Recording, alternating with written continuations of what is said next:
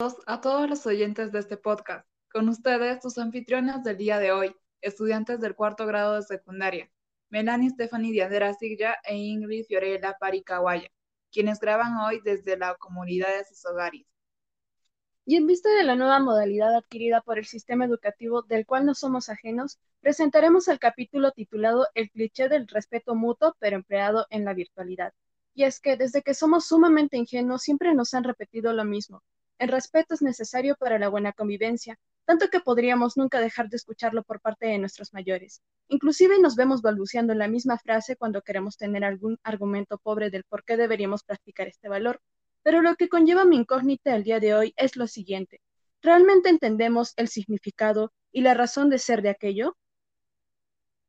La gente siempre dice, ser responsable, respetuoso y amable, pero creo que olvidamos que de las palabras no nace el sentimiento de practicar cierto valor, sino del ejemplo visualizado que toma un lugar en nuestro cerebro y por ende en nuestra personalidad.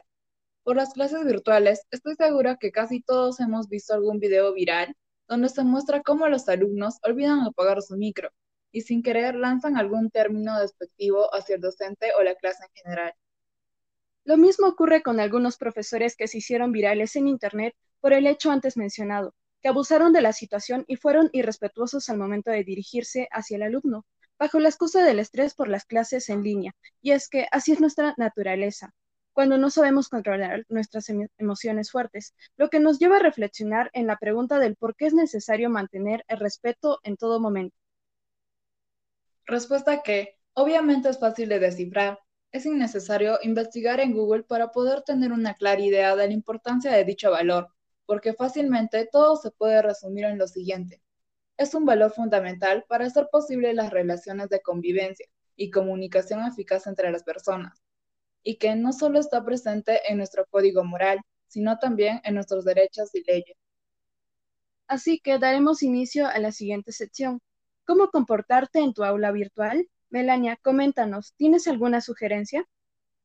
Realmente sí, pero me gustaría partir por la empatía, como muchedumbre perteneciente a la comunidad damiana, tenemos bien marcados los valores. Ante estas circunstancias, invito a que pensemos cómo se sentiría la otra persona ante cierta acción nuestra. Segundo, no olvidar que tratamos con personas, en este caso nuestros docentes, quienes se esfuerzan diariamente para tratar de hacer una clase entretenida y eficiente, que logre igualar satisfactoriamente la experiencia de los años presenciales. Lo mínimo que nos correspondería a los estudiantes es reconocer sus empeños mediante nuestro rendimiento, entusiasmo y, por supuesto, respeto. Tienes razón. Así que, sacando conclusiones, somos muy afortunados de poder asistir a clases virtuales. Sigamos practicando estos valores diariamente, siendo cuidadosos de nuestros gestos, nuestra honestidad, nuestro momento de participación y nuestro vocabulario. Despediremos este capítulo con la esperanza de poder reencontrarnos pronto. No olviden cuidarse de unos a los otros y por supuesto, no olviden las reflexiones que compartimos hoy. Con nosotras será hasta la otra oportunidad.